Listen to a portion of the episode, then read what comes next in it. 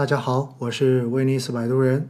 接下来你所听到的和你看到的，仅代表我个人对于市场的看法和思考，不代表任何的机构和组织。市场有风险，投资需谨慎。我真切的发现哈，每次写关于基金投资的基础类的这种知识的文章，阅读量呢总是岌岌可危的，而聊市场热点的文章却总是能在短时间之内获得大量的关注和转发。可见哈，在网络时代，喜欢短平快已经是一个普遍的习惯。以前常说的“磨刀不误砍柴工”，似乎大家都已经不再喜欢了。嗯，是这样子的吗？今天是二零二一年的六月一十六日，市场出现了比较明显的调整，尤其是创业板呢，当日的下跌是超过了百分之四。这在以往我给大家录制的短视频中，已经可以算是补仓的大跌这样一个阈值了。很多人在问，为啥创业板会跌这么多呢？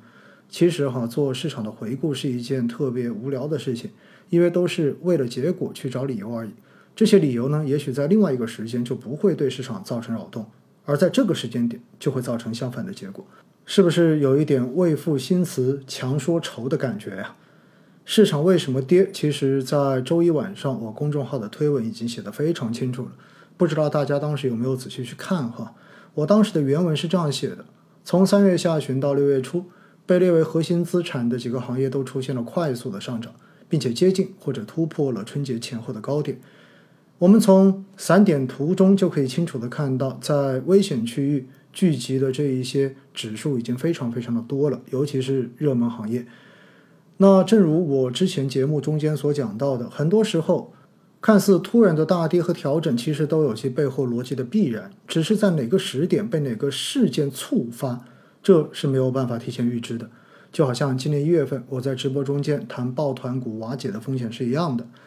本来呢，估值就没有得到完全有效的消化，又被北向和杠杆资金连番的追捧，再次推高整个市场的估值到某一个程度之后，那么获利资金蠢蠢欲动，心里的防线岌岌可危，稍微有点风吹草动，其实调整呢自然也就如期而至。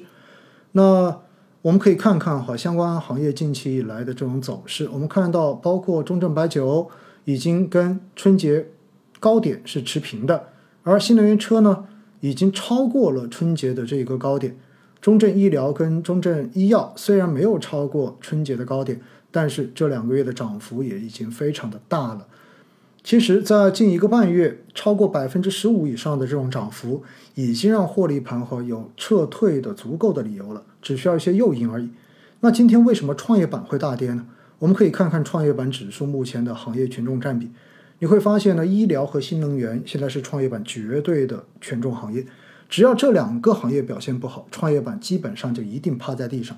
而今天呢，在中信一级行业中间，汽车是下跌了百分之五点一。电力设备及新能源下跌百分之四点三零，医药下跌了百分之二点六六。在这样的情况之下，你说创业板怎么可能不贵？那引发今天汽车和新能源下跌的诱因是什么呢？因为日前中汽协公布了五月汽车工业主要指标完成情况及汽车工业的经济运行情况。那么中国汽车销量同比和环比双双都出现了下降。中汽协有关负责人指出呢。本次销量降低最大问题是芯片问题，也就是缺芯。预计哈六月份的数据也不会太乐观。那我们知道呢，东南亚目前的疫情还在不断的蔓延，所以在这些地方的疫情没有得到有效控制之前，其实芯片的产能仍然是受到抑制的。所以哈，这个缺芯对于整个汽车工业的影响，估计还能再延续下去。而在二零二一年的五月份呢，汽车的产销分别完成了二百零四万辆和二百一十二点八万辆，环比分别下降了百分之八点七和五点五，同比分别下降了百分之六点八和三点一。而且更重要的是，中汽协根据行业内十一家汽车重点企业上报的数据整理显示，在二零二一年六月的上旬，十一家重点企业汽车生产完成四十三点四万辆。同比下降了百分之三十六点六，其中乘用车生产同比下降了百分之三十七点九，商用车生产同比下降了百分之三十点二。这样的数据已经足够作为今天汽车以及新能源板块下跌的诱因了。而且呢，在北京时间明天凌晨，也就是六月十七号的凌晨，美联储的议息会议将会要召开，美联储是否会在通胀数据上升的背景之下由鸽转鹰，也可以作为一个扰动市场情绪的不确定因素。好了，未赋新词强说愁，讲完了。反正呢，大家记得一点，美联储收货币是一个灰犀牛，大家心里有数就好。其实呢，选好了赛道，选好了产品，忽略短期波动的躺赢模式，对于大家的基金投资是最好的。不用心情动不动就去坐过山车。